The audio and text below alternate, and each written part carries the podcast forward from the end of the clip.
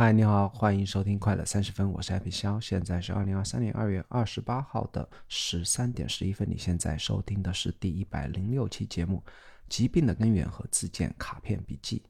那这期分享两个话题，疾病的根源来自于我今年收听所有播客里面最喜欢的一期节目啊。第二个话题是我最近两周搭建的两个网站，一个是给我们家 JR 的一个个人网站。另外一个是我通过一个开源免费的一个程序叫做 Memos 搭建了一个属于我自己个人的一个啊自建的一个卡片笔记在线系统吧。OK，那聊一下疾病的根源。首先让我分享一段来自于这个叫做 Feel Better Live More 的播客里面的第二百九十八期节目里面的一段录音。We do this in medicine all the time. We talk to each other as doctors. This is a 48 year old breast cancer patient. Yeah.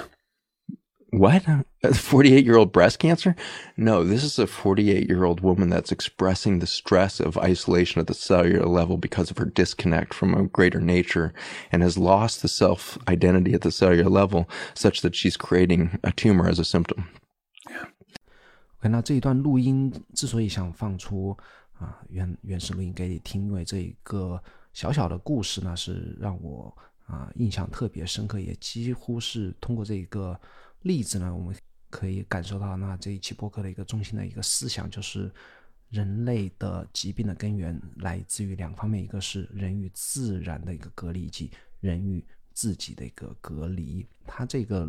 录音的原文是说的是。啊，四十八岁的乳腺癌患者不，这是一个四十八岁的女人，她在细胞水平上表达了孤立的压力，因为她与更大的自然界脱节，并在细胞水平上失去了自我的认同，以至于她创造了一个肿瘤作为症状。所以说，肿瘤啊或者其他疾病只是一个结果，而它的根源呢，其实是来自于来自于我们人类的一个。与自然界、与自己以及与自己的一个孤立。那我想先在讲这期播客的主要一些观点之前呢，举两个来自于我身边的一个例子。首先是我在十多年前刚刚到上海工作的时候，那有有一个同事啊，是三十岁不到的一个女孩子啊，啊，突然就是检查身体，发现自己得了一个甲状腺癌。那个癌症好像当时就不是特别好，然后他也是去化疗，化疗之后回来上班一段时间，又发现癌症扩散到了其他地方啊，最后就彻底就去在家休养去治病了。后来这十几年我后来也没有跟他联系，但是他的一个自己生活的一个状态是比较特殊，所以让我对这个同事的遭遇啊是特别有印象，因为他是一个有个双胞胎的妹妹，然后他们全家和爸妈四口人住在一个特别小的房子里面。他是因为上海人嘛，就住在市中心，特别市中心的一个老房子里面。那个房子只有十四平米啊，住了全家四口人。然后我当时就隐约感觉啊，他首先他有个妹妹啊，然后双胞 胎就是双胞胎妹妹，而且住在那么样一个环境里面。我想，我想这个环境多少啊，是跟他的这个癌症是有关系的啊，是有一些说不清道不明的关系。第二个例子是我的一个邻居最近发生的事情啊，也是三十多岁的一个男生啊，他是有一点有一点偏胖，然后最近那个是阳阳康之后呢，又可是因为啊，就更加的想吃更多的东西来恢复元气也好，是什么理由也好，那就最近变得更加的胖啊，然后最近一月份看到他的时候，就整个已经胖的有点变形了，然后脸部也有点浮肿。跟他讲话呢，就能够发现他有点气，讲话都有点气喘吁吁啊。最近两个礼拜就发现他已经住院了。至于是什么高血压还是什么病呢，我就不知道啊，因为他一直在医院里面，也没有去和他取得联系。那这样一个邻居，他是一个。上和我一样上班族，每天就是开车上下班。然后他的兴趣爱好其实就是在家拼高达模型，所以他我几乎是不外出的，也不散步，也不运动的。然后再加上自己越来越胖嘛，我想。可能就是也是和他的整个生活习惯与所谓的与自然隔绝有关系啊。那我想这两个例子分别就是一个是与自己的隔绝啊，我觉得是心理上。第一个例子多少是和心理上是有关系。那第二个例子就是与外界与自然界的隔绝啊。那这一期播客我听了很多很多遍，那嘉宾和主持人都聊得非常棒啊。啊，嘉宾是一名医生，他叫做扎克布什博士啊。他当了多年的医生和在学校做了很多年的研究之后呢，现在就是从医疗系统退出来，然后开开创了一个非盈利组织啊，叫做农民的足迹。那他自己本身是研究过基因组学啊、免疫系统和肠道以及大脑健康的一个非常专业的一个专家。他把今天呢，现在自己的生活工作描述于致力于人类的健康和我们称之为家园的星球。你可以啊看到他的愿景，就可以知道他非常强调人类的健康是与我们的星球是大自然是有非常啊息息相关的一个关系的。他的整个这些播客，我自己把它概括为啊人类疾病的根源来自于两个方面，就像我刚才讲的，一个是。人与自我的隔离，第二个是人与自然、人与环境的一个隔离。那就我来以这两个角度来和你分享一下，那所有的一些原文以及观点都来自于这期播客以及我自己的一些理解。那我自己不是一个医学专业，甚至没有任何的啊医学背景的这样一个人啊，讲起来可能是有一些不对的地方。但是我想这里面的一些观点能够让我有所收获，也希望能够让你有所启发。那首先是人与自我的隔离啊，自我的隔离来自于心理上和生理上的。那首先生理上，我想说的就是这个，加上也不是我说的，就是嘉宾认为啊，他对于细菌和真菌的研究是特别，在这个方面是有特别的研究。他认为，他说人是一个系统啊，人自身就是一个微生态，因为人。自己是一个生物，但是体内我们体内有数亿级或者数千亿级的微生物，包括真菌和细菌啊。所以一个人就是一个生态系统啊。最近可能十几二十年了，整个癌症的占人口的比例啊，从四分之一升到了二分之一，就是说有二分之一的人口，不管在什么年纪啊，都会得癌症，以及其他一些心脏病啊、精神的疾病都在增加。那和有和我们整个人类。的生存状态的变化，这些是非常有关。而且他现在强，他他说现在的医学培训已经变得如此专业化，他孤立的看待系统，而不去看相互之间的关系。医院把你当做一个需要解决的问题，而不是一个完整的生态系统。那就像刚才我刚才讲的，每一个人都是一个完整的生态系统，你的病只是一个啊生态系统的一个症状，而不是啊孤立的某一个病因。他说：“细毒细菌的过度生长是因为它试图重启生命啊。很多时候我们去看病就是喜欢开一些抗生素啊。他因为我们年纪大人动不动就是有病就要去吃那个消炎药，对不对？然而呢，发烧是针对这种细菌过度生长的一个关键的重置啊。其实人体是有一个自我治疗一个机制啊。他说，大多数人在曾经没有抗生素的情况下度过了肺炎。那我相信。”过去的十二月份的这样一个全国性的一个大范围的一个感染，也是很多人在哪怕是客观条件下没有有足够的药物的情况下，都能够扛过了这次的啊新冠肺炎，对不对？啊，说所以说未来呀可能会使用更多适应性的药物来治疗疾病，而不是药物纯粹的消炎药或者说抗生素的药物来治疗。大多数情况下，我们开出药片来摆脱症状，然后继续前进，而不了解到底是什么原因导致我们的疾病。当我们把抗生素当做第一道防线时，我们正在破坏肠道和大脑的整个代谢能力。大多数血清素和多巴胺来自于肠道，就是我们吃太多药物之后呢，破坏了我们整个呃自我的一个微生态的一个系统。而且这样的一个药物过度服用药物的一个副作用呢，可能导致我们的自我意识的上。丧失并最终导致抑郁症，因为我们的肠道功能和细菌出现了功能障碍。广谱抗生素在症状消消消失后，会导致抑郁症、焦虑症和其他疾病，因为我们的肠道受损了。而且改变环境、食物并有意的改变细菌的成分，都会导致我们的抑郁症和一些死呃精神的一些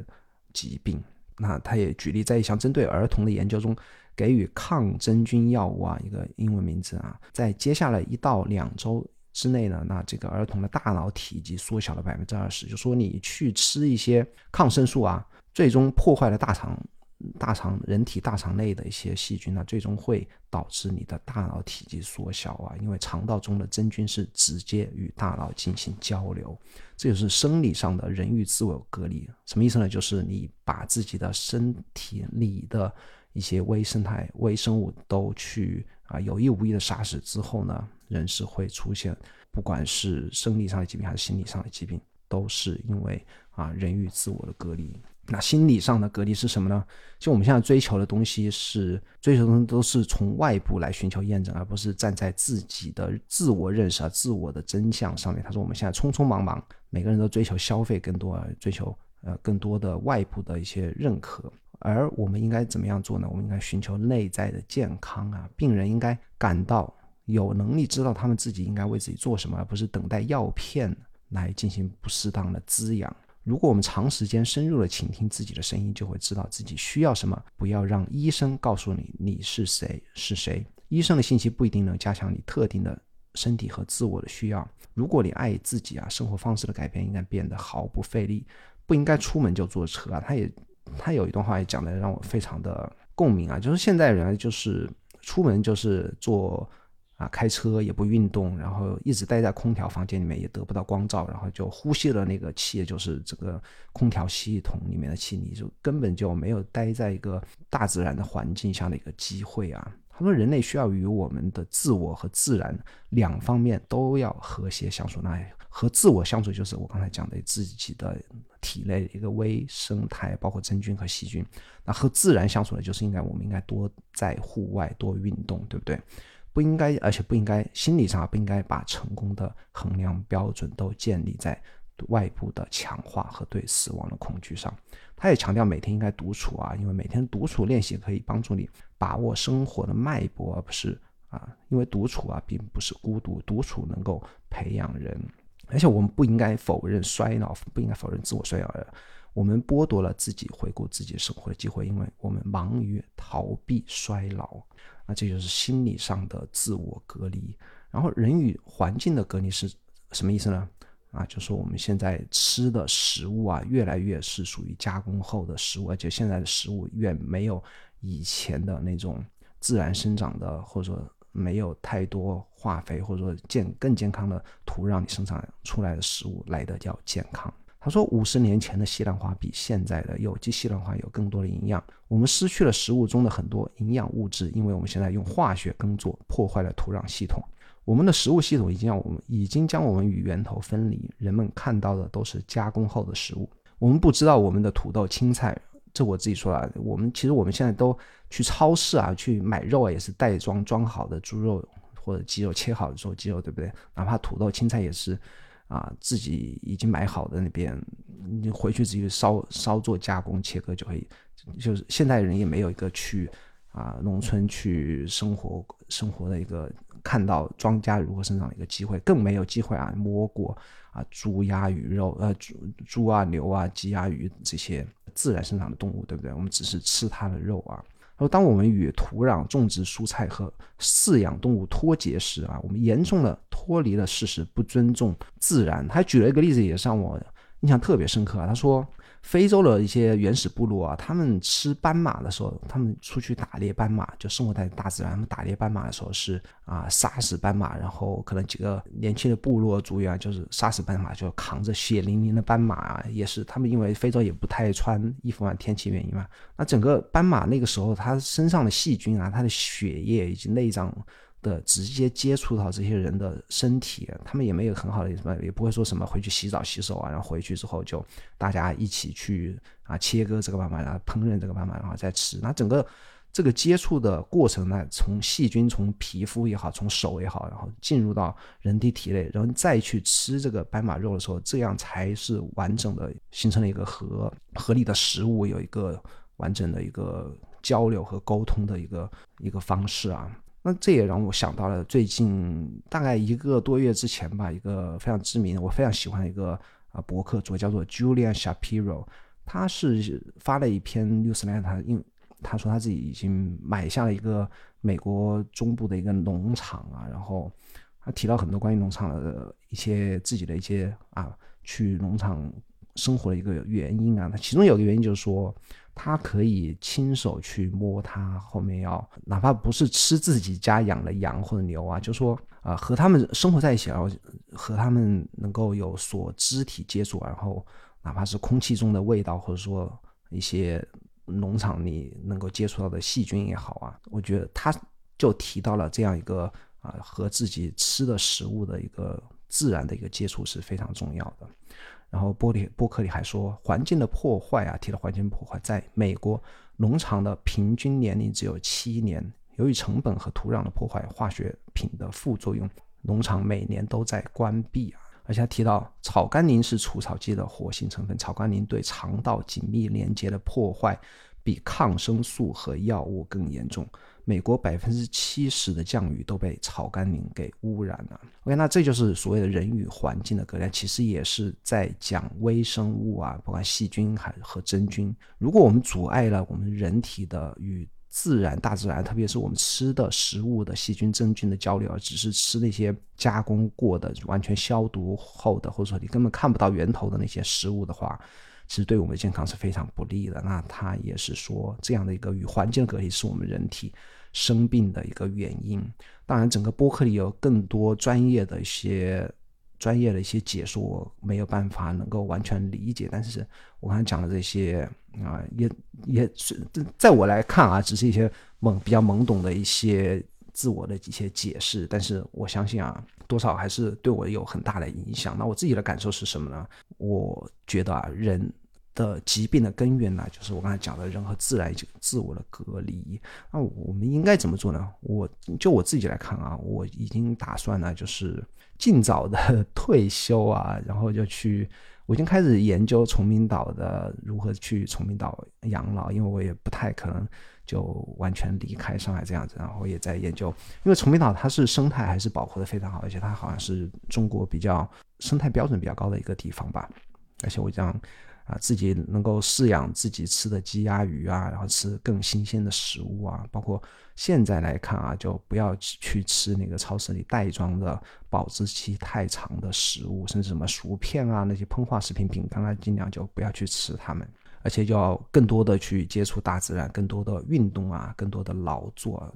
更多做体力活，哪怕不是真的去工作去做体力活，那就是要去更多的让自己的身体动起来。然后还要，还有一点就是要啊，接受自己啊，要活在当下，不要以他人或社会上的一些标准来评判自己，并且要接受自己的身体变化。因为我自己是四十多岁嘛，也其实我自己能说健康吧，其实也不太健康啊。我呃刚刚在一月份体检，也是有很多。乱七八糟的一些，我相信是跟衰老有关的一些疾病啊，比方说我的颈椎是一直有问题，然后啊，最近的两个月由于久坐啊，一开始前列腺什么前列腺钙化吧，然后什么血脂啊也有点偏高，一些乱七八糟的病啊，其实这这个我相信是与前两个月的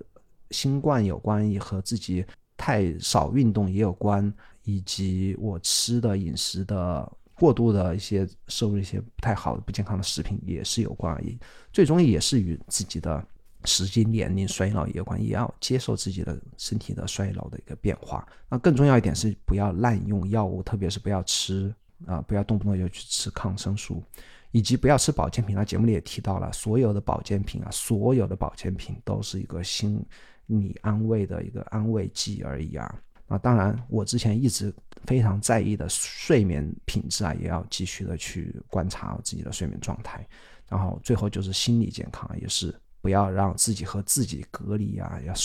要随时观察自己的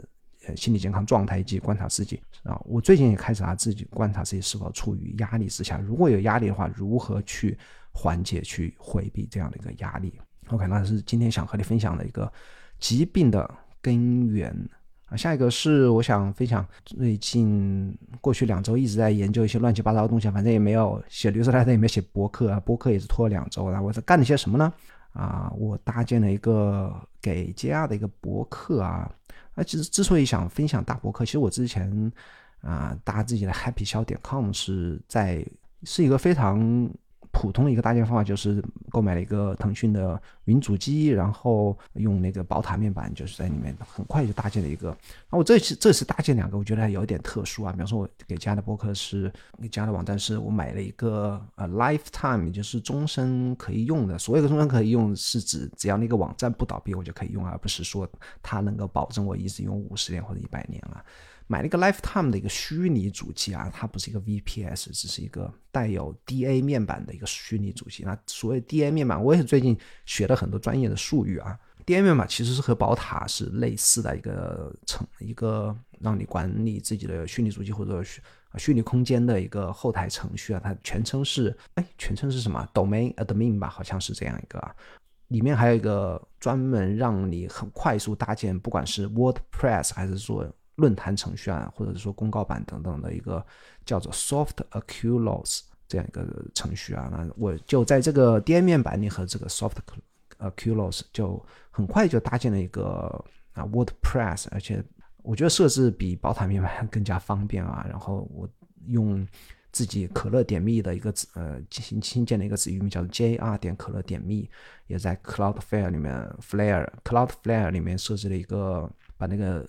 子域名定向定位到这个虚拟主机的 IP 地址之后，然后也是通过 Cloudflare 的自带的一个 SSL 就可以很快把这个网站就搭建出来了，而且呃几乎没有什么。啊，只要这个这个虚拟主机公司不倒闭啊，就一直可以用，而且 Cloudflare 也有 CDN 的加成，所以说访问速度啊，包括国内啊也可以正常的访问，还是非常方便的一个搭建博客的一个方式。然后第二个是我也上周吧，一整周都在研究的，叫做 Memo，是一个啊属于自建的一个卡片系统的一个程序，它是一个开源的程序啊，到时也把。它的 GitHub 的程序地址放在 Show Notes 里面。那我搭这个自己用的一个 Memos 呢，先讲一下什么是 Memos。它是一个类似于很多人都说它的外观是有一点抄那个叫做什么，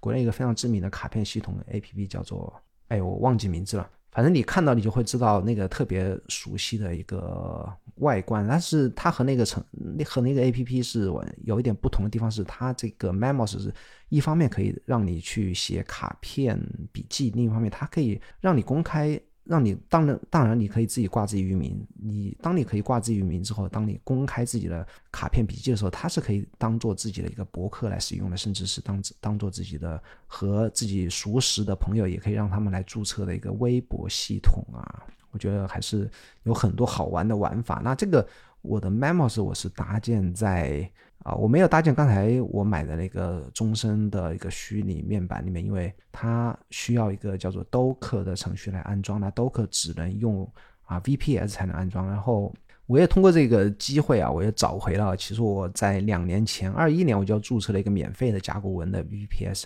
啊。那甲骨文有一个免费的策略啊，就是当然很难，像好像是很难注册啊，就是你注册成功之后呢，它是可以让你在它的甲骨云里面新建两个啊免费的一个 VPS 的，那我就用了其中一个，然后啊通过宝塔面板呢，也是刚才刚才提到的国内一个后台程序吧，管理自己的 VPS 的一个个还特别适合我这种没有程序呃写程序背景的这样一个小白用户使用的一个面板。那装好宝塔之后呢，就安装通过里面的 Docker 安装那个 Memos，然后同样的和使用一个可乐点 me 的一个子域名，然后通过 Cloudflare Flare，然后一个免费的 SSL 安全链接，然后我还折腾了一下图床啊，因为最近 Memos 更新了一个版本是让你可以支持使用第三方的图床，但我没有我没有使用第三方啊，然后我也是借这个机会我又。把我的一个也是买了一个 Lifetime 的图床，叫做 SM 点 M M S 这个图床也用了起来。然后我是用了一个叫做 Mac 上的一个 App，叫做 U Pick，可以让我很方便的去截图上传到图上传到图床，返回 Markdown 地址，以及把图片拖拽上去返回一个 Markdown 地址啊。然后就也可以方便的记笔记，在这个 Memos 里面记笔记，然后也去放一些图片在上面。然后在手机上使用一个叫做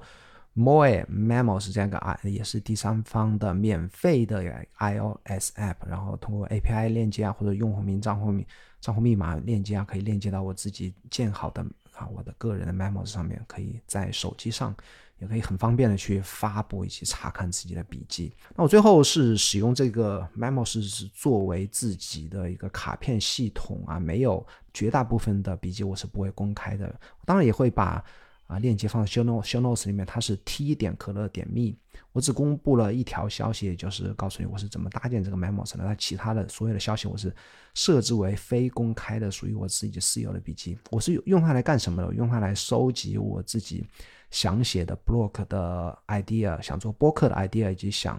写到 newsletter 里面的 idea。那之前的这些啊可以用来创作的想法，我是用放在 TOT 啊这样一个 iOS app 里面的。TOT 有一些不方便的地方，首先它只能它总共只有七个页面啊，所以说我所有的想法都是只存在于这七个页面里面，以一个 bullet point，以一个小的。单行单行的这样来记录啊，就没有一个让我可以说我一个想法拥有一个自己的页面或者拥有一个自己的卡片的这样一种方式。那 Memos 就特别适合一个想法记录一个卡片。那为什么我不放在 Obsidian 里面呢？那 Obsidian 里面其实新建一个卡。没有，它也没有一个卡所谓的卡片系统啊，那只能新建一个单独的一个页面那为了一个不一定可以用的一个想法去新建一个单独的页面，我觉得也有有点大费啊，上太大费周章了一点，而且它不一定会被我用来使用啊。我觉得最适合记录想法的一种形式还是卡片啊，所以说我觉得啊，这个 Memos 是还是特别适合我的，而且它。我在啊，对了，我在宝塔面板里设置了自动备份，每天半夜里把可以把这个程序自动备份到我的谷歌云盘里面啊，也不担心啊数据丢失啊什么，也不会担心它倒倒闭，对不对？毕竟是一个 开源的这样一个程序啊。这就是我过去两周搭建的两个网站，你也可以啊去看一下，然后从我搭建的方法里面能够有所启发，能够可以。方便的搭建一个属于自己的博客也好也好，是一个笔记系统也好。OK，那这就是今天想分享的两个话题。咱们下个哦，对对对对对，如果你喜欢这个节目的话，还是请帮忙在苹果播客里面点点击订阅啊，然后帮我在苹果播客里面好评并留下你的啊留言。那我这边还是想念一下我在苹果播客里面的两个好评。那过去两周也收到两位好。好两位听众的非常感谢你们给我留下的好评，一个是之前曾经好评过的，因为我看 ID 还是很熟啊，叫做 Rafi 王三十啊，这个朋友他说非常棒啊，能够学到很多，希望 Happy 笑能讲讲如何在精力和时间方面，在自媒体主业工作和家庭之间达到平衡啊。啊，如何分配自己的时间和精力啊？这是一个非常好的给我的一个播客的 idea，我可能在未来的一两期节目和你来分享一下。那第二个朋友叫做机理连科也有人用啊，他的标题是说能帮助自己学习和反思的播客，也给了五星好评。他说很喜欢 Happy 的持续的输出，也很很坦诚，也很真诚啊，学习到了很多学习工作甚至为人处事的方法，很高兴能够。啊，你有所收获啊，然后也非常感谢这两位朋友给我五星好评，也请你啊花半分钟时间给我五星好评，写下你对这个播客的看法，或者说有什么想问我的，都可以在简那个苹果播客里面写下来。你也应该订阅可乐周报，那是我每周六都在通过一封邮件发发送的过去一周发现的最棒的想法。那可乐周报的网址是可乐点 me，我所有的啊播客。Newsletter 以及博客的网站现在都全部放在可乐点 me 啊。OK，那咱们下个礼拜四再见，拜拜。